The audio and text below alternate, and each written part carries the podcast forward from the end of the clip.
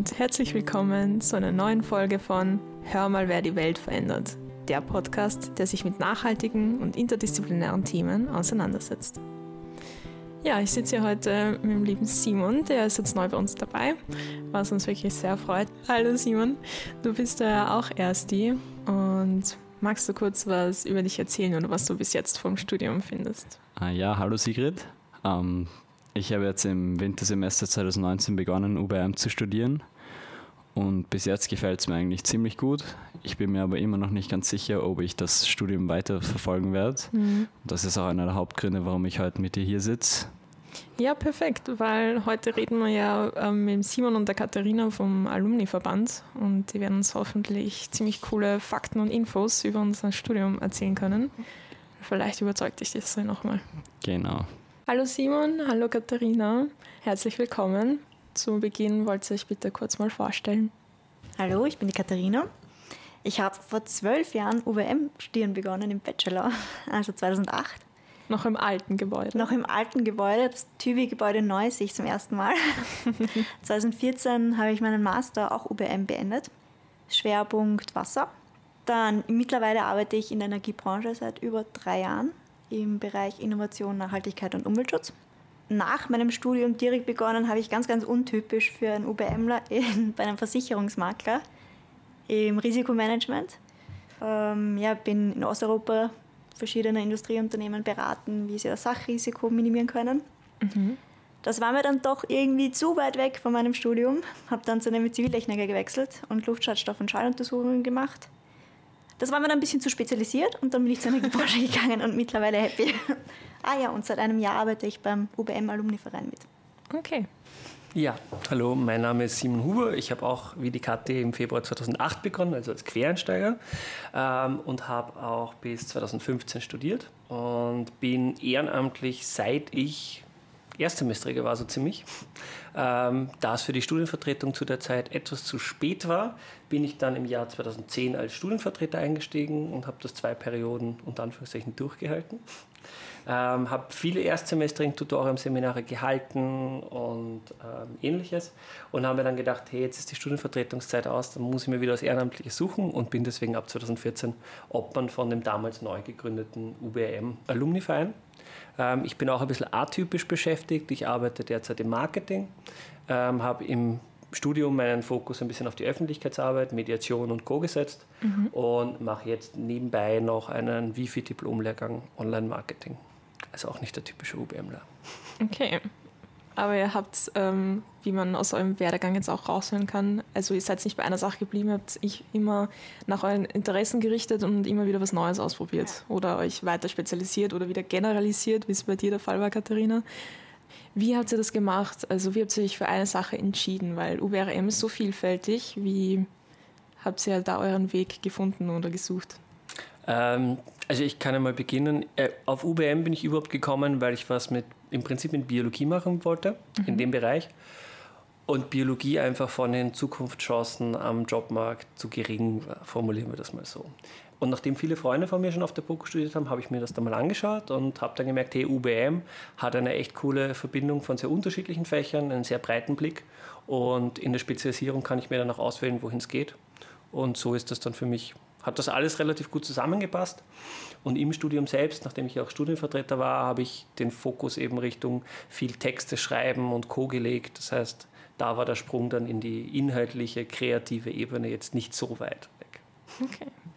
Ähm, bei mir hat es so begonnen, dass eigentlich nach der Matura alle zu mir gesagt haben, ah, du musst auf die Boko gehen, du musst auf die Boko gehen. ich habe gedacht, nein, das muss meine Entscheidung gehen. Ich gehe nicht auf die Boko, habe ein Jahr was anderes studiert. Und dann haben wir gedacht, oh, mich zieht es in die Umwelt und ich möchte was machen. Bin doch zur Poker gegangen. bin auch immer noch glücklich mit der Entscheidung. Ähm, der berufliche Einstieg, muss ich ehrlich sagen, war am Anfang gar nicht so leicht für mich.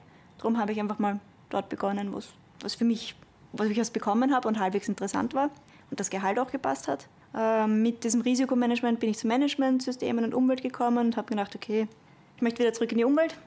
Ja, und so hat sich dann ergeben, dass ich immer meinen Weg einfach dann nach den Interessen gerichtet habe, was ja, Was sich dann noch was sich dann ergeben, ergeben hat. hat. Ja. Mhm, okay, voll. Und du hast angesprochen, dass dein äh, Berufseinstieg nicht so leicht war. Ja. Glaubst du, liegt das daran, dass du UBM studiert hast oder war das mehr so ein persönliches Geschehnis? Mm, Eine Mischung aus beiden. Also 2014, 2014 war UBM definitiv noch nicht so bekannt wie jetzt. Ähm, das 2014 war auch nicht die Kli das Klimathema, Klimawandel so präsent. Das heißt, der Fokus war sicher woanders von Arbeitgebern. Und dann hatte ich auch ein Mindestniveau an Gehalt, was ich haben wollte. Und viele Arbeitgeber wollten das einfach nicht zahlen. Jetzt haben wir ja schon viel über UBRM geredet, aber jetzt stellt sich natürlich noch die Frage, was ist UBRM überhaupt? Ja, also da rede ich mal als ehemaliger Studienvertreter. UBM ist natürlich die Abkürzung für Umwelt- und Bioressourcenmanagement. Das jüngste Studium auf der BOKU, das gibt es seit nunmehr 16 Jahren und hat natürlich die Dreisäuligkeit der BOKU. Das heißt, wir haben Naturwissenschaften, wir haben Technik- und Ingenieurswissenschaften, wir haben Sozial- und Wirtschaftswissenschaften und Rechtswissenschaften. Und diese drei Säulen sind zu einem gleichen Teil auf jeden Fall vorhanden und werden dann in einigen Studien stärker auf die eine Seite oder stärker auf die andere. UBRM kennzeichnet, dass es speziell inter- und transdisziplinär ist, weil wir aus im Prinzip allen Disziplinen zumindest eine Vorlesung haben, ähm, uns jetzt aber im Bachelor zumindest, im alten Studienplan, nicht vertiefen können. Ähm, Im neuen Bachelor-Studienplan gibt es dann die Möglichkeit, aber da möchte ich gar nicht hineingehen. Das ist dann eine Sache vielleicht mit der UBM-Studienvertretung zu bereden. Im Master ist es aber jedenfalls so, dass man sich einen oder zwei Fachbereiche aussuchen kann. Das kann der Fachbereich sein Boden, Klima, regionale Entwicklung, Mobilität oder Abfall oder Energie, so wie die Karte das gemacht hat. Und äh, man spezialisiert sich dementsprechend. Ähm, wenn man sich einen einzigen Fachbereich aussucht, dann kann man sich das auch als ausschreiben lassen im jeweiligen Zeugnis, was natürlich am Arbeitsmarkt auch ganz gut ankommt. Und seht ihr das auch, das ist ja immer so die ähm, kontroverse Frage bei dem Studiengang, seht ihr das als Potenzial oder auch als Herausforderung bei dem Studiengang, dass es halt so vielfältig ist und man sich erst später spezialisiert? Also ich hatte damals ja noch den ganz alten Studienplan gesehen, nicht selbst gemacht. Da war die, das interdisziplinäre Projekt Ernährung drinnen, was mit UBM eigentlich ziemlich wenig zu tun hat, weil es sind dann dafür reingekommen Mathe und Physik. Die waren vorher nicht im Okay. Studienplan. Ähm, das heißt, es ist schon notwendig, dass man bestimmte Sachen immer raushaut und neue Sachen reinnimmt. Es ist natürlich schwierig, den Fokus dann zu setzen in der Priorisierung, welches Fach brauchen wir, welches brauchen wir nicht. Da glaube ich, gibt es sehr viele unterschiedliche Meinungen. Natürlich findet man den eigenen Bereich, wenn man aus der Wissenschaft kommt, immer am spannendsten und am wesentlichsten. Ich denke, so wie das Studium derzeit ist es sehr gut und mit den Wahlmöglichkeiten, die geschaffen werden, das passt auch, dass man sich im Bachelor schon etwas spezialisieren kann. Ja, also ich schließe mich an. Ich sehe die Generalisierung auch als definitive Stärke. Sehe ich jetzt auch in meinem Arbeitsbereich. Ich fange einfach mit sehr vielen Punkten, sehr vielen Meinungen oder sehr vielen Denkarten etwas an und kann das gut vernetzen oder kann schnell einspringen für neue Ideen. Eine Ja. Herausforderung ist natürlich, oder ein Risiko sozusagen, was uns immer wieder gesagt wird, ist, ähm, wir sind keine Spezialisten in einem Gebiet, sondern wir sind Generalisten. Das mag auf jemanden zutreffen, der nur den Bachelor studiert hat, aber wie es in Österreich generell so ist, man braucht meistens einen Master ähm, und im Master holt man sich das notwendige Wissen in einer Richtung. Das heißt aber auch, dass UBMler und UBMlerinnen darauf prädestiniert sind, dass sie zum Beispiel Projektmanager in bestimmten Projekten sind, wo sie aus dem Energiebereich zum Beispiel wie bei der KT jetzt ein Know-how mitbringen, aus anderen Bereichen, ob das jetzt die regionale Planung ist, beispielsweise Windkraftwerke, ja, ähm, dann das auch im Hinterkopf haben und zumindest wissen, okay, das ist der Rahmen und dafür gibt es einen Experten in der Firma und mit dem rede ich dann darüber und der muss mir nicht alles erklären. Und diese Kompetenzen werden im Arbeitsumfeld immer stärker gefragt. Also das bemerken wir auch im Feedback von den Arbeitgebern natürlich. Dass man verschiedenste ähm, Konzepte vernetzen kann. Genau, und unterschiedliche Ansätze hat, weil es gibt kein Thema, das einfach nur noch eindimensionell oder vielleicht sogar zweidimensionell ist. Also jetzt nochmal kurz zum Alumni-Verband. Magst du das einfach nochmal kurz zusammenfassen, kurz erklären, was ihr macht? Und ja, dann können wir auch auf die Statistik noch eingehen. Ja, gerne, nämlich, also wie gesagt, wir sind der UBM Alumni, der UBM Absolventen- und Absolventinnenverband. Das heißt, wir repräsentieren alle Absolventen und Absolventinnen und sind immer ein Vorstandsteam von fünf Personen, plus minus ein paar Leute, die uns immer helfen. Begonnen haben wir 2014 und zur Frage so, was machen wir sozusagen? Also wie gesagt, wir kooperieren mit dem Alumni-Dachverband, der die Mitgliederverwaltung macht, bestimmte Events wie die Jobwoche hostet, ähm, der zum Beispiel auch im äh, Boko-Magazin immer den Alumni-Teil herausgibt und dafür verantwortlich ist. Und ich weiß nicht, vielleicht habt ihr schon mal in der Hand gehabt, aber da gibt es immer einen kleinen Artikel von UBM Alumni und der ist dann von uns sozusagen. Und das ist eh schon die Überleitung zu, was machen wir? Also wir betreuen natürlich unsere eigene Homepage, auf der wir super viele Informationen haben. Ähm, wir haben einen Newsletter, den wir so circa vierteljährlich an unsere Mitglieder ausschicken. Der ist aber auch öffentlich einsichtbar, also man muss nicht Mitglied sein. Wir haben natürlich eine Facebook-Seite, die allen zur Verfügung steht, die sich dafür interessieren. Exklusiv für Mitglieder haben wir eine Gruppe und in dieser Gruppe werden dann Jobs gepostet oder Praktika. Ähm, und die sollen natürlich auch zur Vernetzung untereinander dienen, weil das eben enorm wichtig ist. Ähm, LinkedIn haben wir ebenfalls. Da kann auch jeder Mitglied werden, der UBM studiert oder studiert hat. Wir Kurz, äh, was ist das? LinkedIn? Also ein berufliches Netzwerk. Kennt ihr Xing oder so? Das ist das mehr im deutschsprachigen Raum und LinkedIn ist, würde ich sagen, international. Okay. Da haben wir mittlerweile fast 500 UBMler in unserem Netzwerk, die alle schon irgendwo arbeiten oder zumindest einen Bachelorabschluss haben. Das würde ich sagen, ist auch ein ganz gutes Zeichen. Genau, ansonsten, wir haben natürlich immer wieder Events, nicht in sehr großen Rahmen. Die Netzwerktreffen, so nennen wir sie, sind sowas wie Stammtische, wo wir immer einen Gast haben, der dann darüber redet, was er gerade für einen Job hat, was er dort für Tätigkeiten hat und so weiter, der auch seinen Weg dorthin sozusagen skizziert. Große Events haben wir auch. Ähm, wir haben zum Beispiel im Oktober 2017 einen Startup-Tag gemacht, zusammen mit dem ECN und dem SIG wahrscheinlich vielen Studenten eher ein Begriff. Und äh, dort haben wir einfach gezeigt, welche nachhaltigen Startups es auf der BOKU, nicht nur bei UBM, sondern ganz allgemein gibt. Dann sind wir auch in den Pflichtvorlesungen, vielleicht hat mich oder Kolleginnen schon jemand gesehen, nämlich in äh, PR und Öffentlichkeitsarbeit bei der Monika Kopziner und im Masterstudium dann in fallorientierte Methoden qualitative Forschung beim Ralf Nordbeck haben wir immer in einer Einheit ein bisschen Zeit, uns vorzustellen und mit den Leuten, zumindest in der Bachelor-Vorlesung, ein bisschen zu arbeiten. Ähm, welche Ideen habt ihr, welchen Input habt ihr? Weil natürlich wollen wir auch immer gerne Feedback und Kritik haben, das ist immer erwünscht. Also auch nach dieser Folge schreibt uns, wenn euch irgendwas nicht taugt von unseren Meinungen oder was wir erzählen oder ihr kritisch zu etwas steht. Und sonst haben wir noch zwei aktuelle Projekte. Das letzte war ein Mentoring-Programm, was wir gemacht haben im letzten Jahr. Ähm, und das allerneueste Projekt ist ein Herzensprojekt von mir, nämlich das Absolventen-Mapping. Stellt es euch vor wie eine Google Maps-Karte, die mhm. aber exklusiv für unsere Mitglieder ist, über einen Login-Bereich. Und dort kann man sich freiwillig eintragen und zwar mit Job und wenn man will, mit einer Kontakt-E-Mail-Adresse oder Telefonnummer.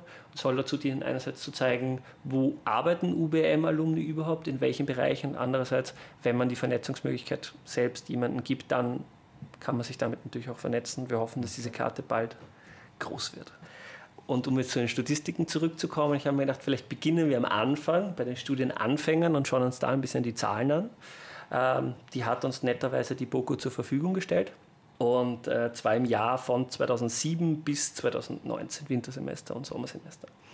Und das inklusive Männer- und Frauenanteil, da können wir auch kurz darauf zu sprechen kommen. Ähm, während dem Wintersemester 2007, also ein Jahr bevor die Katja und ich begonnen haben, ähm, insgesamt 272 Leute studiert haben.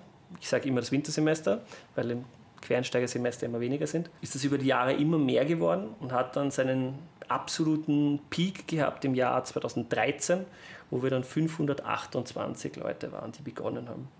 Die Frauen waren seit dem Beginn sehr stark dabei. Nur in den Quersemestern waren die Männer von der Quote her besser, aber das ist halt einfach durch Zivildienst und Bundesheer bedingt.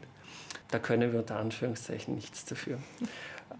Die Frauenquote ist immer stärker und stärker geworden und das Interessante für mich ist auch, dass ab dem Jahr 2014 die Frauen immer den größten Anteil gestellt haben und zwar damals noch mit 55 Prozent. Und im Jahr 2015, äh, 2019 Entschuldigung, sind wir bei 70,52 Prozent angekommen. Also wow. Ja.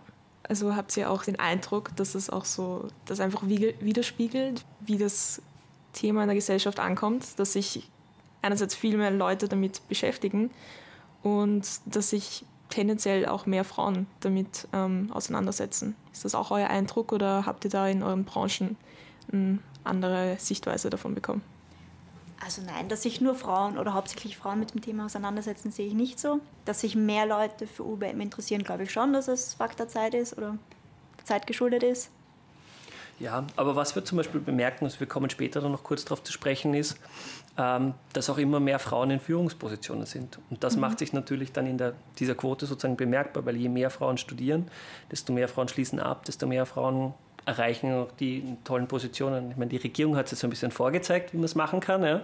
Ähm, aber wir bringen später auch ein paar Beispiele, wo Frauen in Führungspositionen sind. Und das ist natürlich eindeutig zu stärken und dem wirkt die Quote auch sozusagen zu. Aber ich möchte mich jetzt gar nicht auf die Quote vielleicht ja. zu sehr fokussieren. Also wir können uns ja noch den Verlauf kurz anschauen, nachdem 200, äh, 2013 der stärkste Jahrgang mit 528 war, ist es dann ein bisschen unter Anführungszeichen runtergegangen und die Kurve hat bis zum letzten Jahr dann ein, eine Abflachung gehabt und im letzten Jahr ist es dann ganz stark gesunken, nämlich gab es eine Studienplatzbeschränkung auf 280 Plätze, wenn ich mich nicht irre, und dementsprechend haben durch das vorherige Assessment Center, wo man schon Abgaben machen musste, die Leute halt eher gesagt, nein, das ist mir zu viel Aufwand oder andere Sachen interessieren mich. Mhm.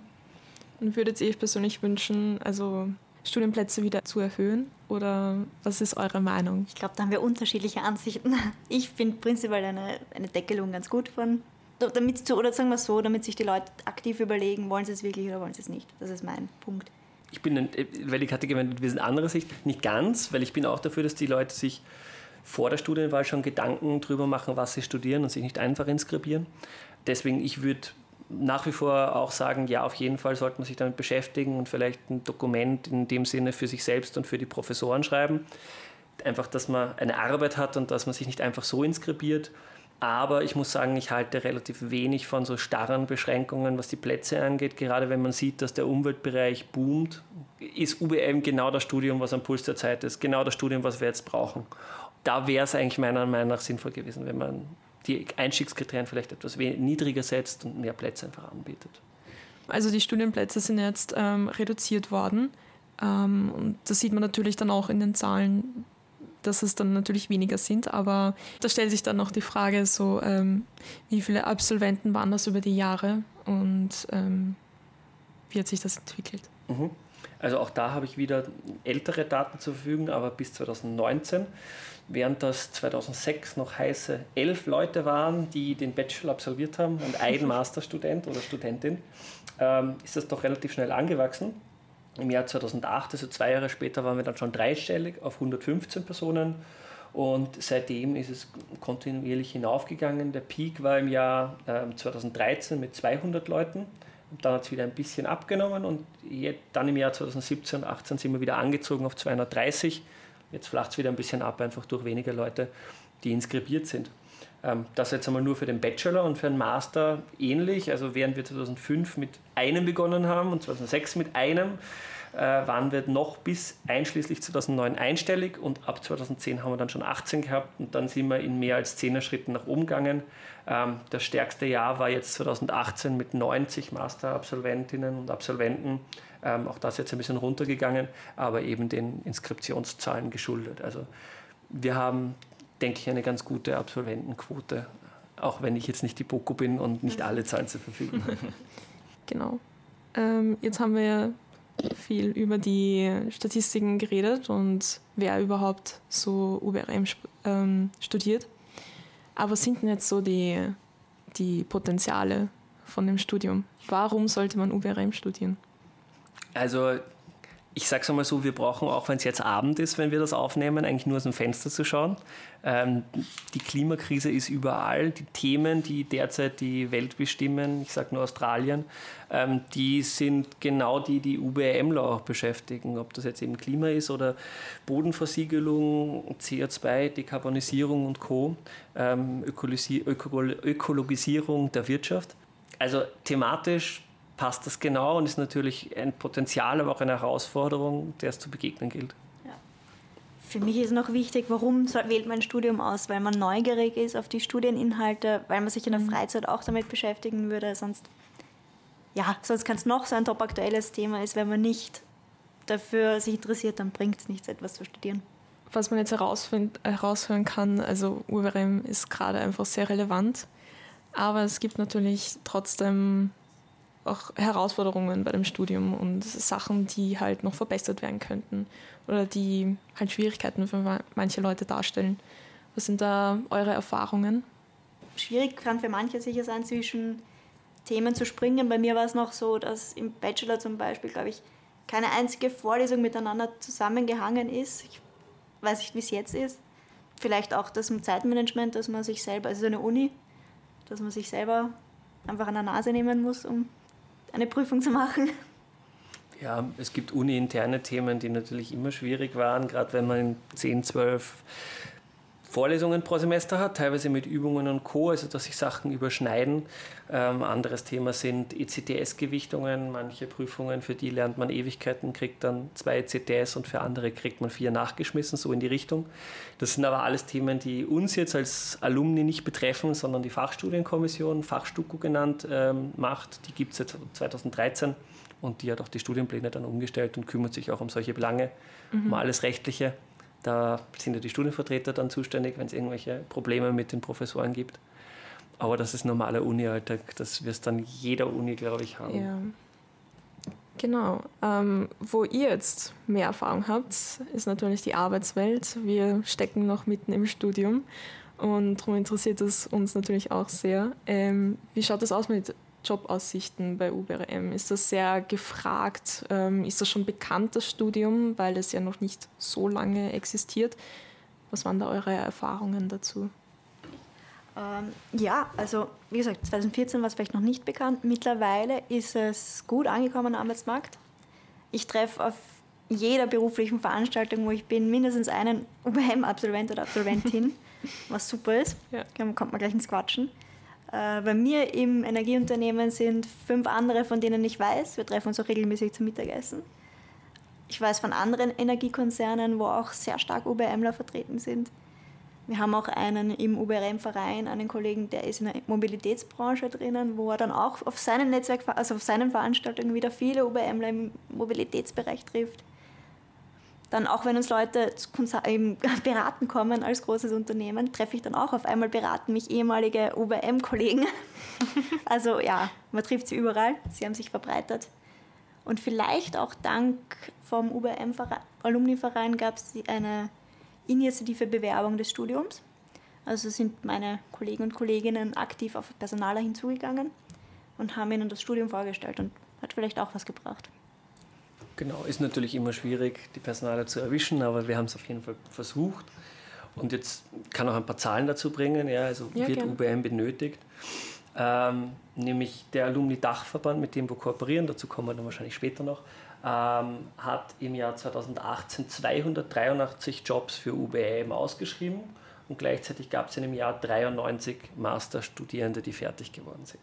Also wenn man das nur gegeneinander stellt und selbst wenn man sagt, die Hälfte von den Jobs passt nicht, ja, dann sind immer noch genug Jobs vorhanden. Das Schwierige für UBM ist einfach, für UBM-Absolventen und Absolventinnen, äh, jeder spezialisiert sich in eine andere Richtung und deswegen kann man keine verallgemeinernde Aussage treffen. Das ist vielleicht für jemanden, der Forstwirtschaft studiert oder mhm. auf der Uni Wien, ich weiß es nicht, ja, Sprachwissenschaften und dann sich auf drei Sprachen spezialisiert, leichter zu sagen, in welche Richtung es geht. Bei uns ist das immer noch ein sehr breiter Fächer um das so zu formulieren.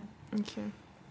Aber gibt es da Tendenzen, in welche Branchen ähm, UBRM-Absolventen ungefähr gehen? Ja, die Kathi hat jetzt aus dem Energiebereich eh schon welche genannt, aber sonst natürlich das Abfallmanagement. Mhm. Also wir haben relativ viele, die, ob das jetzt ähm, bei den Wiener sozusagen Wienern ist oder bei Brandner, bei Saubermann und Co., also den großen privaten Firmen ist.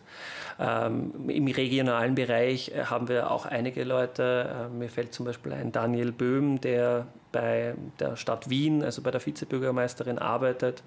Ähm, es gibt Leute, die in der Privatwirtschaft bei Austria Glass Recycling ja, genau. und Co. zum Beispiel arbeiten. Also da gibt es eine extrem breite Übersicht und da verweisen wir dann gleich einmal auf, auf unsere Homepage, wer mhm. da ein bisschen vielleicht sich durchschmökern will, was es alles für Möglichkeiten gibt. Wir haben sogenannte Absolventinnen-Statements ähm, auf der Homepage ähm, und Dort findet ihr, ich glaube, es sind inzwischen über 30 Leute, die uns ihre Meinung gesagt haben, was fanden sie an UBM gut, würden sie es wieder machen, was sind ihre Tipps an Studierende, ja, was sollte man vielleicht noch während der Studienzeit machen, ähm, was machen sie in ihrem Job, worum kümmern sie sich. und die sind total divers. Also die Bandbreite ist extrem groß, deswegen am besten man überlegt sich, in welche Richtung ungefähr man schaut und kann sich daher bei den Absolventenporträts ein bisschen orientieren. Ja, ist wirklich sehr spannend. Und ähm, weil ihr heute mit den ganzen Zahlen und Fakten gekommen seid, habt ihr da auch Zahlen, wie das Gehalt dann bei den Absolventinnen aussieht? Ja, haben wir. Ähm, es gibt dazu ein paar Erhebungen. Ich muss aber dazu sagen, dass die Daten alt sind. Es gibt noch keine neuen Daten. Ich kann es aber ein bisschen vergleichen. Also wir haben einerseits die Daten von 2011, 2012. Die sind im Boko-Magazin, in einem der Boko-Magazine von 2015 erschienen. Mhm. Ähm, das findet man auch online. Ähm, damals war es so, dass der Median, also der Bruttomonatseinkommen Median bei ca. 1900 Euro direkt nach dem Abschluss gelegen ist. Inzwischen, also mit den Daten von 14, 15, sind wir ein bisschen darüber. Da ist der Median 2000 Euro direkt nach dem Abschluss. Nach sechs Monaten sind es dann 2600 Euro. Dann flacht es ein bisschen ab und einen signifikanten Anstieg gibt es dann erst wieder nach drei Jahren auf 2900 und nach 5000 Jahren auf 3400 Euro. Natürlich Ausreißer nach oben und nach unten, aber ja, im Prinzip kann man sagen, dass das Durchschnittsgehalt der BOKU-Absolventen allgemein liegt so bei 2600 Euro und da kommen wir eigentlich auch hin. Okay, ist, ist, natürlich stark branchenabhängig. Ja, aber das ist schon mal gut zu hören, weil ich jetzt auch bei meinen Kollegen im ersten Semester dass sie sich hauptsächlich Sorgen darum machen, dass sie keine Jobangebote finden, wenn sie fertig sind. Also was ich da jetzt von euch gehört habe, ist es eher nicht so. Und an der Nachfrage mangelt es jetzt auch nicht. Nein. Okay. Genau. Ähm, das Wichtige ist einfach, aber ich glaube, das ist in jedem Studium der Fall, dass man früh beginnt, sich ein Netzwerk aufzubauen, mhm. dass man früh beginnt, einen Fuß in die Türe bei unterschiedlichen Unternehmen zu kriegen ähm, ob das jetzt durch Praktika ist oder einfach über Freunde zum Beispiel, über Kollegen, mhm. ähm, weil es gibt schon einige Studenten bzw. Absolventen, die dann am Arbeitsmarkt etwas frustriert sind bei der Jobsuche, weil sie nichts finden. Ja. Deswegen am besten früh beginnen, ähm, eventuell die Services von uns in Anspruch nehmen, äh, damit man einfach diesen Puffer nach hinten hat und sich weniger Stress machen muss. Ja. Also du hast jetzt eh schon Praktika angesprochen. Ähm, bietet ihr da als Alumni-Verband eigentlich auch äh, diverse Stellen an? Also ähm, selbst bieten wir nichts an, aber natürlich, wenn wir Praktika, dann werden wir Jobs bekommen, dann werden die an unsere Mitglieder weiter ausgeschickt. Der UBM-Alumni ist ja ein ehrenamtlicher Verein, das heißt, wir machen das im Vorstandsteam plus die Zugänge sozusagen, die inoffiziellen wie die Kati, machen wir das ähm, ehrenamtlich und machen das zusammen mit dem Alumni-Dachverband der BOKO. Das ist sozusagen der Dachverband, die Dachorganisation für alle Alumniverbände. Und ähm, die sind zum Beispiel fürs Mitgliedermanagement zuständig ähm, und sind auch dafür zuständig, dass dann wie zum Beispiel Sachen wie die Jobwoche zum Beispiel gemacht werden oder die Soft Skills Woche. Das heißt, Jobwoche in dem Fall, wo am Podium mehrere Gäste sind aus der Wirtschaft und man als Mitglied kommen kann, sich das anhören kann, die Chance auf ein Praktikum hat, Vorstellungsgespräche und so weiter haben kann. Also wir gehen da schon in die Richtung und, und äh, versuchen da das Angebot zu stellen und auch den Schritt vorher macht der Alumni-Dachverband. Das heißt, Lebenslaufchecks zum Beispiel, die ganz wichtig sind, natürlich bietet der Alumni-Dachverband, wenn man Mitglied ist, auch gratis an. Ich finde, neben Praktika kann man vielleicht auch geringfügig gleich einmal branchenspezifisch oder in seinem Interessensgebiet beginnen. Da ich zum Beispiel jetzt auch in meinem Team eine Kollegin, die jetzt noch den Master macht, den UBM-Master. Und die hat natürlich jetzt schon den Fuß in der Tür. Ob sie, also zumindest mal in die Branche hinein, mit Kontakten auch, die sie selber geknüpft hat, durchs Arbeiten. Also es ist schon eine gute Möglichkeit. Aber würdet ihr auch empfehlen, so ähm, uni-intern gibt es auch extrem viele Möglichkeiten, wie man sich noch engagieren kann und auch ähm, da den anderen Studienkollegen auch weiterhelfen kann. Würdet ihr das auch empfehlen, gerade zum Kontakte knüpfen, dass man da schon ein paar Einblicke bekommt? Ja. Ich würde es auf jeden Fall empfehlen. Es ist komplett egal, sage ich einmal, ob das ehrenamtlich auf der Uni ist oder vielleicht in anderen Bereichen, Rotes Kreuz oder ähnliches. Mhm. Jeder Lebenslauf sieht mit einer ehrenamtlichen Tätigkeit nebenbei nach mehr aus und vor allem nicht nur er sieht aus, sondern man gewinnt dadurch einfach wichtige Kompetenzen. Ähm, in meinem Fall war es jetzt zum Beispiel, ich habe immer viel Kommunikation betrieben und damit hat sich dann die Ausrichtung Richtung Öffentlichkeitsarbeit selbst ergeben, sozusagen. Ihr habt äh, da jetzt auch schon super Arbeit geleistet und UBRM versucht immer mehr zu vernetzen. Aber wenn jetzt bei einem Unternehmen UBRM jetzt gar nichts sagt, ähm, wie würdet ihr diesen Studiengang vermitteln? Oder euch als Absolventen und Absolventinnen? Also wir haben ja schönerweise sogar ein sogenanntes Fact Sheet ähm, vorbereitet, nicht für diesen Podcast, sondern ganz allgemein, das gibt es auch auf unserer Homepage, mhm. wo wir das Studium ein bisschen erklären, wenn sich Leute nichts darunter vorstellen können mit eben der Dreisäuligkeit und den einzelnen Schwerpunkten. Und erklären würde ich es einfach so, wir beherrschen den Blick über die gesamte Materie. Wir sind in einem Gebiet, je nach Spezialisierung, ein Experte und das hilft uns natürlich in zumindest den meisten Arbeitswelten ähm, ohne, ein, äh, ohne sich vorher viel Wissen nochmal erarbeiten zu müssen, direkt einsteigen zu können und sozusagen mitreden zu können. Ähm, es gibt natürlich die Leute, die Experten brauchen. Ich sage jetzt einmal KTWW-Experten ja, für Staudammbau. Ja, da sind wir als UBMler garantiert die falsche Person, wenn es um die Technik geht. Ja. Ja. Wir haben kein äh, Hydraulik und Co., das werden wir nie im Studium drin haben, nehme ich schwer an. Und das wird auch immer ein KTWWler machen. Aber wenn es dann zum Beispiel geht um die Umweltverfahren, wenn es dann zum Beispiel darum geht, um äh, regionale Raumplanung rundherum, dann kommen wir ins Boot wortwörtlich schwimmend auf dem Stausee. ähm, und so würde ich das dann zum Beispiel bestimmten Energieunternehmen erklären können. Was vielleicht noch hilfreich ist beim Bewerbungsgespräch, wenn man einen Bezug herstellt zur Tätigkeit und wie, was hat man davon schon im Studium kennengelernt, dass man einfach zeigt, man weiß tatsächlich was mhm. und nicht nur mit Schlagworten kommt generell ist halt eine gute Vorbereitung das A und O. Im, Im, Marketing im Prinzip ist es so, bevor ich ein Kundengespräch habe, muss ich mir den Kunden genau anschauen, mir überlegen, wo will er hin, zumindest mit seinem derzeitigen öffentlichen Auftritt und was kann sein Ziel sein. Das heißt, ich analysiere ihn, bevor ich überhaupt für ihn zu arbeiten beginne. Und genauso sollte man es bei Bewerbungsgesprächen an und für sich auch machen, genau die Präsenz anschauen von dem Arbeitgeber. Ähm, wo stellt er ein, in welchen Bereichen arbeitet der? Ähm, kann ich mich damit identifizieren? Kann sich der Arbeitgeber mit meinem Hergang sozusagen jetzt identifizieren, mit welchen Themen kann er was anfangen. Und dann muss man halt vielleicht einmal die sogenannte Extra Mile gehen und ein bisschen was arbeiten, ähm, teilweise unbezahlt, das ist auch mir nicht erspart geblieben, damit man dann in einen Job kommt. Was sind dann eure Ausblicke für die Zukunft ähm, jobmäßig? Oder was sind da auch eure Erwartungen und Wünsche? Ja, also aus Marketing-Sicht ein bisschen schwer, weil Marketing ist natürlich immer sozusagen der Böse, der jemand etwas auf die Nase drückt, was man nicht haben will. Aber an und für sich geht es auch beim Marketing um Öffentlichkeitsarbeit. Ähm, an und für sich möchte ich einen, zumindest ich persönlich, einen Job haben, in dem ich weiß, ich mache etwas, hinter dem ich stehen kann. Ich muss meiner Meinung nach nicht ewig viel verdienen. Ähm, ich möchte eine gewisse Freizeit haben, Work-Life-Balance und Co. Ähm, ist mir wichtig, zum Beispiel persönlich. Das ist von Person zu Person unterschiedlich. Es gibt Leute, die sagen, sie wollen ähm, Rektor der Universität vielleicht werden. Also ich würde mir wünschen, dass es vielleicht, ich, ich, Dream High, vielleicht einen Umweltminister oder eine Umweltministerin mit UBM-Abschluss gibt. Ich glaube, bis dorthin werden wir noch ein bisschen warten müssen, aber sowas wäre schon sehr cool, wenn es das gäbe. Na, auf jeden Fall. Gut, dann kommen wir auch schon zu den letzten drei Fragen. Ähm, die erste Frage ist, Nachhaltigkeit oder Interdisziplinarität bedeutet für mich? dass ich in 50 Jahren als alte Kreisin sitze und weiß, ich war die Generation, die die Energiewende geschafft hat. Wir haben es geschafft, dass es allen möglichst gut geht, sprich eigentlich die SDGs erreicht haben. Wenn ich die Welt verändern könnte, würde ich. Ich würde instant einen CO2-Preis einführen.